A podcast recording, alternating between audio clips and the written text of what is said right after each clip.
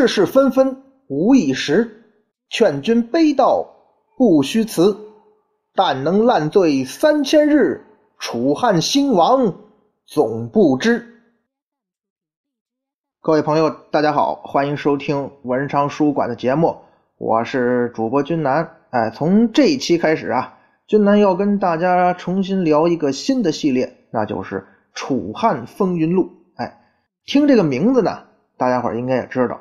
就是要讲一讲啊，从秦末到汉朝建立之间，实际上就是楚汉相争的故事啊。最近君南啊读了很多关于楚汉的这个书啊，包括各方面资料，所以忍不住呢要跟大家伙分享一下。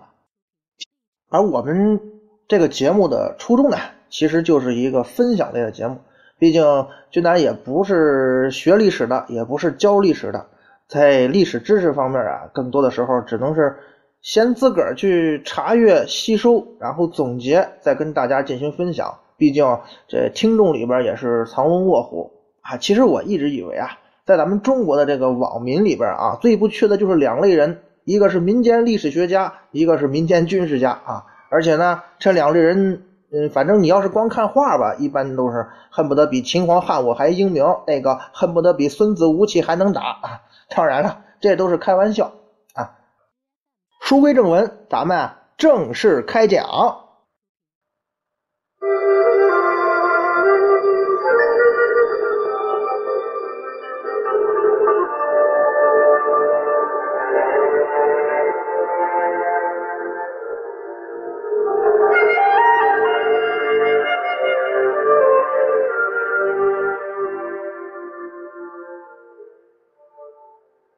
话说呀。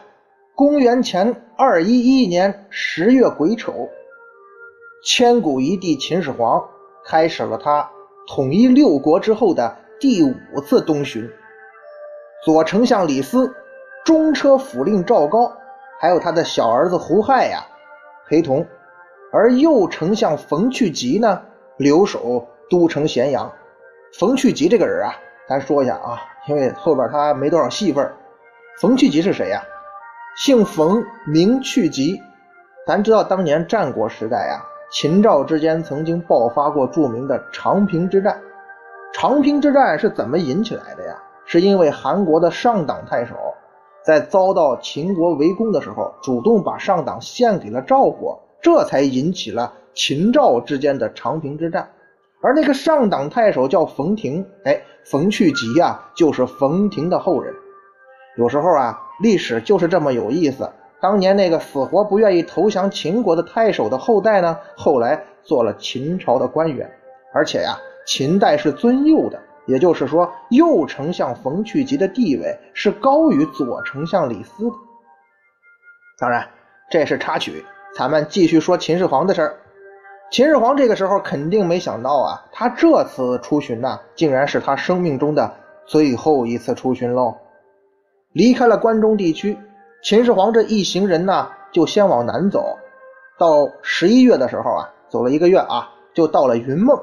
云梦什么地方啊？就是今天的湖北中部。在这个地方啊，秦始皇向着九夷山遥祭了舜帝，因为根据传说呢，舜是葬在了那个地方啊，我就不过去了，我在这儿啊祭拜祭拜舜。之后呢，这支队伍啊。乘船顺着长江而下，往东经过丹阳，到了钱塘，也就是今天的浙江一带啊。从湖北沿长江到了浙江，登上了会稽山，祭祀了大禹啊。这秦始皇也是把这个呃，先祭拜舜帝，才祭拜大禹，这是先人嘛，先圣，并且呀，在这个地方，秦始皇传令是刻了巨石，为他这位始皇帝那是歌功颂德。接下来呀，秦始皇可要起驾返程了。不过呢，这回家呀可不是走原路，他怎么走啊？而是北渡长江，沿着这个海岸线呢，一直往北走，经过琅琊郡，到了知府山，什么地方？就是今天的山东半岛的最东端。哎，从这个浙江啊往北一路到了山东，然后呢，继续沿着海岸线往西折返，这就要回咸阳了。用现在的话讲呢，就是从山东回陕西。可是啊，就在往回走的路上，到了平原郡的黄河渡口，就是今天这个德州平原一带。咱们这位驴友秦始皇啊，他是病倒了。您说这一国之君身体有了问题，关系到国家的稳定啊，可不是你一个人的事儿啊。这种情况下，是不是该做出一些安排了？比方说，万一您这皇帝身体撑不住去世了，继承人是谁呀？或者说你身体不行了，暂时处理不了政务，你应该安排谁暂时主持一下工作呢？你那长子扶苏在长城那边挂职很久了，是不是也该回来了？等等这些问题。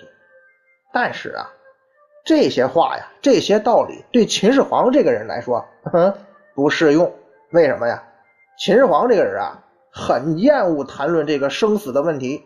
哎。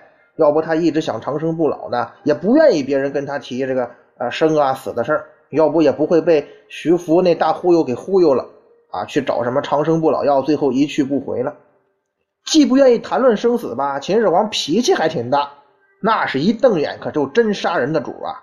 焚书坑儒的事儿，这帮大臣们当当初都知道，都经历过呀。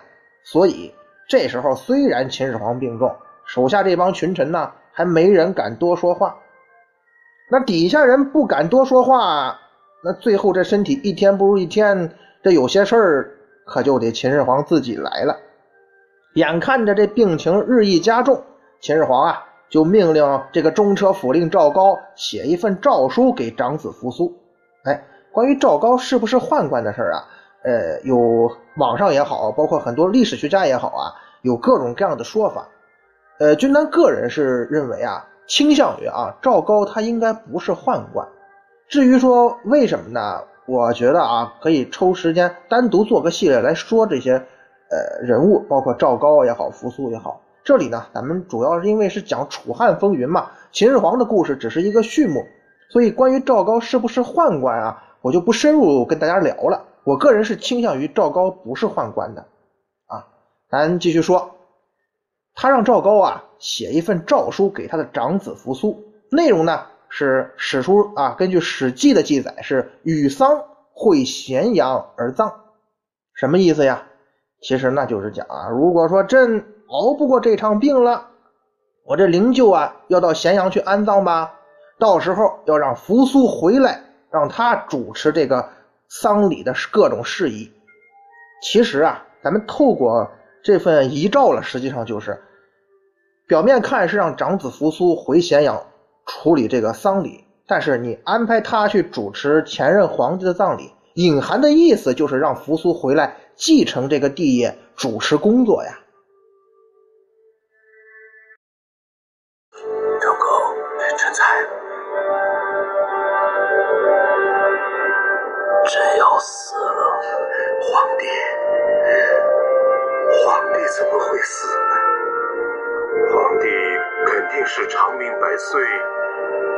万寿无疆，与日月同辉，与天地共存。皇帝，那在回咸阳吧？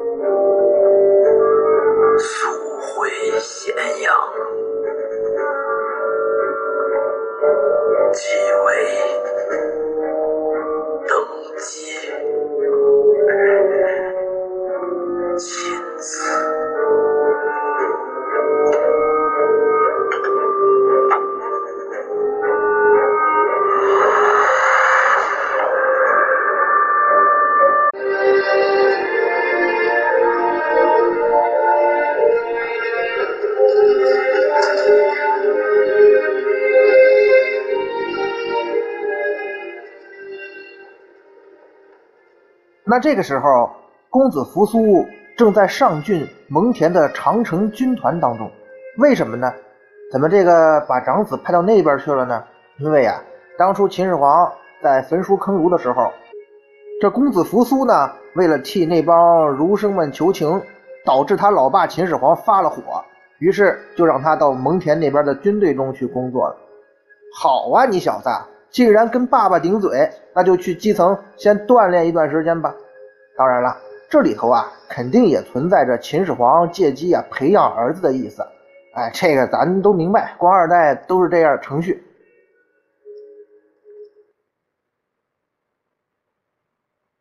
听说各地对焚书之事争议很大，是吗？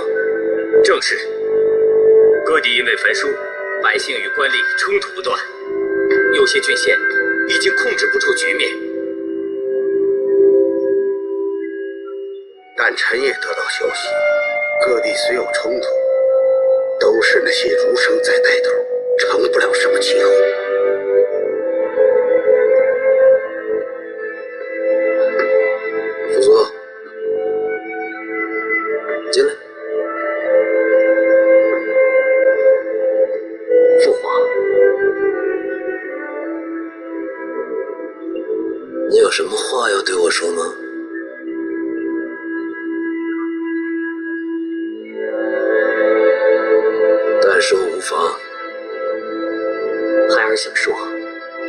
请父皇停止焚书。你也反对焚书？不但不该焚书，更该阻止拆孔子的大成殿。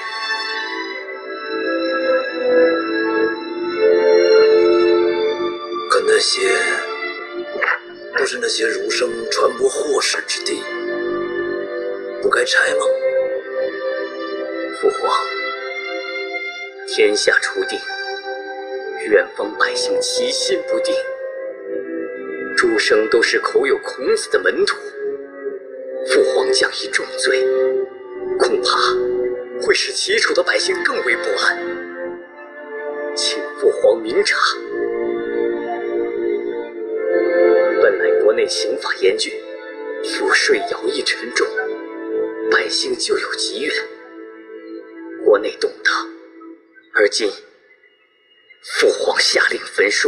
许多儒生表面遵从，但心存不满，恐会生变，尤其怕会引起齐楚诸地动乱。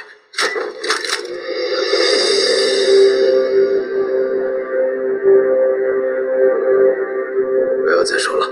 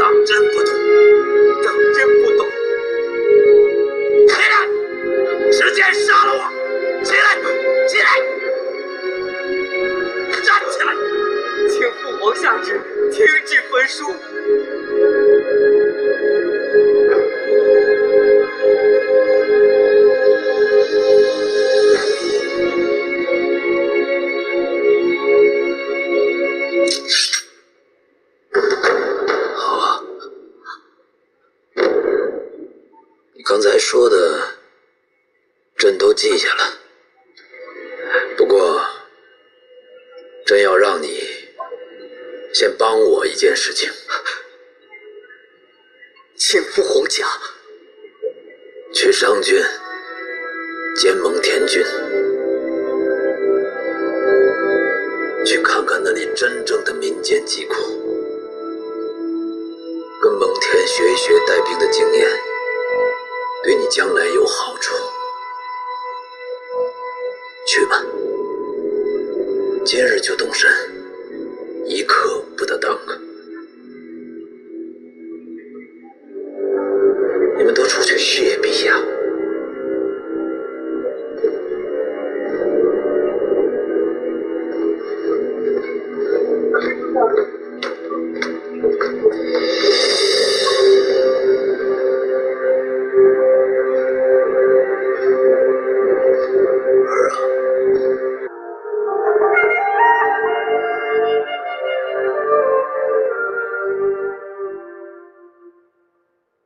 秦始皇等于把这个遗诏是写好了，但是执笔者是赵高啊。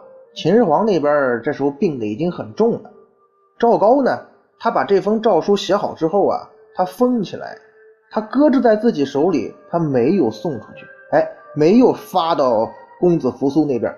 他想干嘛呀？别急啊，慢慢说。到了公元前二一零年七月丙寅，这时候咱们这驴友秦始皇已经出来旅游近一年了啊。到了哪儿啊？到了沙丘，也就是今天的河北邢台一带。这个沙丘的宫啊，就是战国时代赵武灵王饿死的地方，就在这个地方。哎，要说沙丘这行宫啊，有点邪门。秦始皇走到这儿，他病重。驾崩了，享年五十岁。其实呢，这五十岁啊是虚岁，要是按周岁算的，秦始皇啊他只活了四十九岁。哎，这个人吧是个工作狂，还喜欢出来旅游，这个生活的工作强度那可不止九九六啊。最后我觉得吧，秦始皇是连工作啊带旅游，也算是累死了。不管怎么说，咱们这个《楚汉风云录》的第一个重要人物秦始皇啊，到这儿他就退场了。秦始皇这是一国的皇帝，在外边病逝了，丞相李斯啊就怕这个消息给泄露出去。这消息一旦泄露出去，且不说秦始皇那些儿子、诸位公子，天下也会生变的。这跟想反秦的人背地里可不少啊。所以决定是密不发丧啊，这个安排呢应该是比较合理，也可以理解的。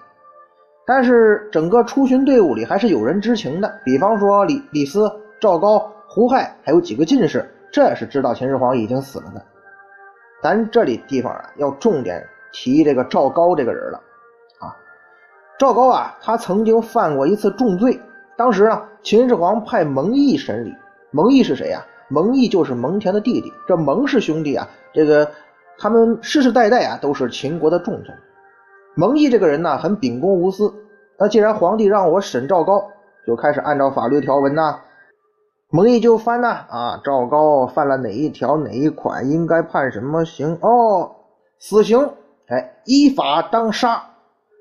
可是啊，秦始皇跟赵高那关系不一般，很熟，而且关键是赵高这个人啊，他脑子灵活，会办事很熟悉法律条文，也实在是个人才啊。所以呢，秦始皇最后决定啊，赦免赵高的死罪。这个地方啊，就咱在网上，包括看到的一些资料里面，有很多。呃，研究这段历史的人啊，就表示啊，秦法是相当严苛的，不排除啊，秦始皇只是想敲打一下赵高，所以呢，要先审他，然后又赦免他。当然了，这事儿吧出了之后，赵高跟蒙毅，包括跟蒙氏兄弟之间，可是有了仇怨了。除了这个个人恩怨之外啊，他们之间呢，也属于不同的政治阵营。赵高这个人很熟悉律法，曾经被秦始皇安排啊教导这位呃小儿子胡亥，他算是胡亥的家庭老师吧。所以一直以来啊，赵高等于是胡亥的人，很受胡亥的信任。这边呢，秦始皇已死，哎，赵高是第一个知情的呀，所以他趁此机会啊，就去劝胡亥。想劝他干嘛呢？就劝胡亥啊。把这个遗诏啊，把你爸这个遗诏改了，改成赐死你大哥扶苏，然后立你胡亥为太子，你不就登上皇帝宝座了吗？胡亥怎么说呢？哼，胡亥二话不说他就同意了，这多好啊，当皇帝。当然，他是不是二话不说的，我也不知道啊。反正这个《史记》啊，包括咱们现在公认的历史是胡亥同意了啊。毕竟在最高权力诱惑面前，兄弟之情嘛，哎，也就那么回事吧。再说他俩。也不是一个妈生的，但是他俩决定要篡改遗诏，还有一个人他必须得联合一下，那就是丞相李斯。赵高于是就去劝李斯啊，参与他们这个沙丘阴谋。李斯一听，哎，不行不行不行，篡改遗诏啊，这是死罪啊，到时候死可就死一家子，你可不能让我干这事，这不行不行不行。对于李斯的这种反应啊，其实赵高早就有准备了。他知道李斯第一下肯定会拒绝呀，于是赵高就接着说：“好，丞相不愿意是吧？那咱就按遗诏来执行。不过呢，您可想想啊，如果按遗诏执行，那就是扶苏继位。扶苏继了位，蒙恬就会被立为丞相，蒙氏兄弟就会得到重用。到那个时候，您算干嘛的呀？李斯一听，哎，赵高这话说到他心坎上了，戳到那个李斯的致命弱点了。李斯这个人啊，就是很典型的那种精致的利己主义者，他很有才干，但他一生所追求的也是自身的利益。既然如此，他答应配合行动，于是这份诏书呢就被篡改了，改成了要立胡亥为太子，命扶苏和蒙恬自杀，而长城兵团的那个军权呢就交给副将王离。接下来啊，扶苏和蒙恬。接到的诏书呢，就变成了这份篡改后的诏书。扶苏一看啊，我爸让我死，哎，那父要子亡，不得不亡啊，马上就要自杀。蒙恬他可不是扶苏啊，他觉得吧，此事其中有诈，当即也就劝这公子扶苏说：“公子啊，这里边肯定有内情啊，皇上让您来这长城兵团当监军，那是准备托付你大事的呀。”我这个外人都看明白了，现如今呢，这份诏书到底怎么回事？是不是皇上的意思？咱都不确定。不如啊，咱先回咸咸阳啊，看看情况。如果说皇上真的让你死，你到那时候再自杀也不迟啊。你现在就这么死了，对吧？那谁知道这里边有什么别的原因呢？扶苏呢，他不管，我爸就让我死，我就得死，咔嚓自杀了。这扶苏一死啊，咱们可以想象。即使说蒙恬想拥护公子扶苏，他也不可能了呀。于是蒙恬也就被囚禁在扬州了。扬州这个地方啊，大概在今天的陕北一带，因为他们是长城兵团嘛。具体位置呢，现在还有争议啊。反正是蒙恬也被抓起来了，扶苏呢自杀了。那蒙恬的那个弟弟蒙毅去哪儿了呢？其实啊，蒙毅在秦始皇之前生病的时候，他刚生病的时候就被安排。回去祭祀山川祈福，哎，也就是说呀，沙丘之谋的时候，蒙毅不在这个秦始皇的队伍里，这也是赵高、胡亥和李斯这个沙丘之谋能成功的原因之一啊。因为蒙毅这个人啊，他是不支持胡亥继位的，跟赵高又有恩怨。咱们前面说了，赵高跟他这事儿吧，既是个人恩怨，也是政治矛盾。现如今蒙恬那边出事了，蒙毅也被抓起来了，囚在了代郡。蒙氏兄弟啊。就等于是被控制住了。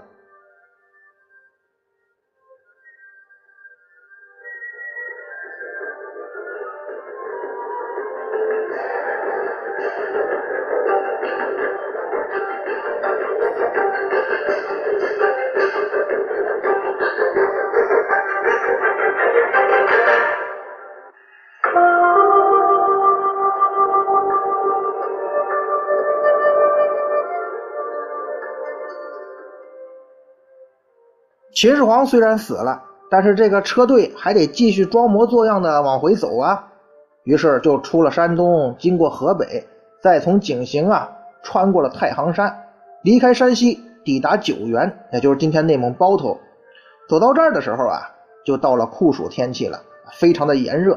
你想啊，秦始皇这时候已经死了一段时间了，载着他这个遗体的温凉车呀，就发出阵阵的恶臭，怎么办呢？赵高、李斯这帮人啊，怕暴露，就命人在车上装载了很腥臭的鲍鱼。哎，其实这个鲍鱼啊，跟咱们今天说的鲍鱼不一样。古汉语中的鲍鱼啊，其实就是咸鱼的意思。咸鱼有那个腥臭味啊，来遮盖秦始皇尸体的腐味。这个队伍呀，从呃包头啊九原啊，那个有直道，从九原到咸阳有直道。这个呀。用咱们今天的话讲，就是秦朝时期的高速公路，顺着直道直接从九原就往咸阳，抵达咸阳正式发丧。发丧之后，胡亥继位，这就是秦二世。到了九月份的时候，秦始皇就被安葬在骊山皇陵了，而后宫那些没有子女的嫔妃啊，全部殉葬啊。参与建设皇陵的工匠们呢，也全部被埋在了墓穴之内。胡亥这下当了皇帝了啊，他可放飞自我了。他的统治啊，很残暴无道。他当了皇帝之后呢，就杀死了蒙毅，逼死了蒙恬，把蒙氏兄弟干掉了。虽然史书没有说，但君南个人觉得呀，杀蒙氏兄弟这事儿啊，除了胡亥个人意愿，背后恐怕也少不了赵高的撺掇。那这个对手收拾了啊，然后皇帝也当上了，胡亥就开始准备享乐了啊。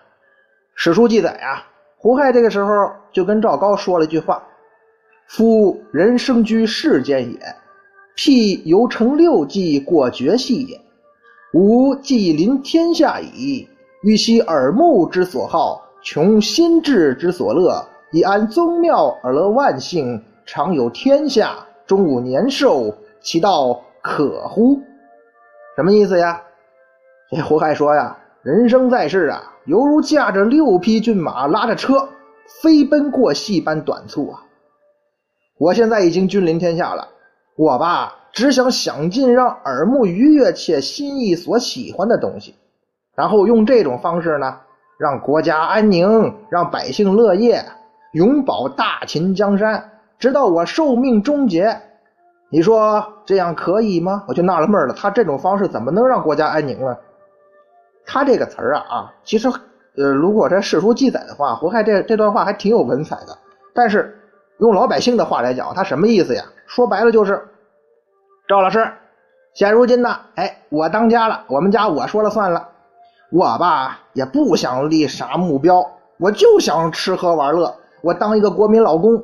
玩玩电竞啊，泡泡嫩模呀，别的吧，我啥都不想干，我就这样到死。您觉得我这么当皇帝这种方式行吗？赵高怎么回答呀？其实咱们也知道啊，赵高肯定要顺着他说呀。赵高就讲哈，思聪啊，啊不不对不对，皇上啊，您说的呀，恰恰就是贤君才会做，而昏君不会做的事儿啊。不过呢，哎，这赵老师要转折了。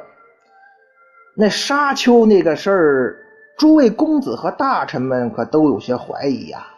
他们心里头对陛下您继位那还是不服的，所以呢，应该教训一下这些人，要实行严厉的打击。有罪的嘛，那就得连坐啊，斩草除根呐。什么意思呢？赵高没直说，隐含的意思就是。你小子想玩是吧？你得先把这些碍事的人都收拾干净啊！可不只有蒙氏兄弟呀，先帝那些大臣、皇室，你那些兄弟们，这帮人你都得换一遍，才能纵情享乐。按你所说的那样当皇帝吗。胡亥怎么回答呀？赵老师，你说的对，这事儿呢啊，就交给你办吧。哎，你看，于是史书记载啊。俩人这这个对话没多久，或者说胡亥登位没多久吧，他有十二位兄长就在咸阳街头被当众斩首了，这叫戮刑。另外有十位公主，那就他的姐妹啊，在杜县被肢解处死了啊，这叫折刑。那受到牵连的人可就更多了，这还是他们家的人呢。杀完这些亲人大臣，秦二世呢又命令重修阿房宫。同时啊，还征调了五万人屯卫咸阳，一下子这个首都附近这人口暴增啊，又有干活的，又有部队，这人多了，那就要吃饭呢，粮食就很紧张了。胡亥接着下令啊，从这些郡县调拨，把粮食往咸阳这边运。但是啊，有一点这些押运的民夫，你们要自备口粮，不能吃朕的粮食。另外呀，咸阳周边三百里之内，谁也不能用这些粮食。这是干嘛呀？这是要逼老百姓没饭吃啊！咱们前面讲的那位冯去疾哈，那位右丞相，到这个时候啊，他和他的儿子冯杰呢是一名将军，还有还有参与了沙丘之谋的那个李斯，他们都向这个二世进言呢：您呢不能这么干，又修宫殿，又修陵墓，对吧？又折腾民力，这要出事的。本来吧，赵高就想把这个同谋李斯给除掉，加上冯去疾跟他也不对付，于是秦二世呢就赐死冯去疾父子和李斯。冯氏父子呢比较有骨气，史书记载啊，冯去疾就跟儿子冯杰说：“我是相，你是将，将相不受辱啊！既然这皇帝无道，咱父子不能等着他来杀，干脆自杀得了。”李斯呢，他就可能没胆子自杀。最后，反正他们也是一家多少口被腰斩了啊！咱们说这秦二世胡亥这么残暴而无道的统治，啊，赵高也教着他不干好事儿。肯定啊，你这么干下去，这个国家早晚有出事的。于是他在那儿啊，白驹过隙也好，是纵情享乐也罢，他闹着闹着，哎，他就引起了暴风骤雨的民变和六国旧贵族的复国运动，而楚汉风云的故事也就从这个时候才正式拉起了序幕啊。